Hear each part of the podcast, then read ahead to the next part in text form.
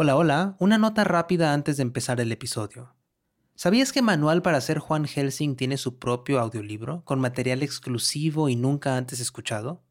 Se llama Manual para ser Juan Helsing, el audiolibro. ¿Cuáles son las leyendas reales detrás de las historias de Juan? ¿Qué personajes de la serie existen de verdad?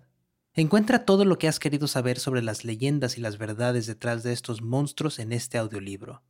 Recuerda, cuando compras los audiolibros de 80, nos estás apoyando directamente como productora independiente para seguir haciendo todas nuestras series en audio.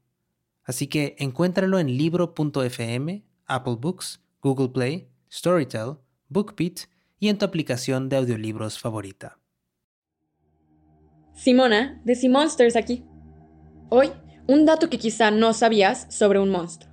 Hoy tenemos el chupacabra. El chupacabras es en realidad uno de los monstruos más jóvenes que tenemos en Latinoamérica.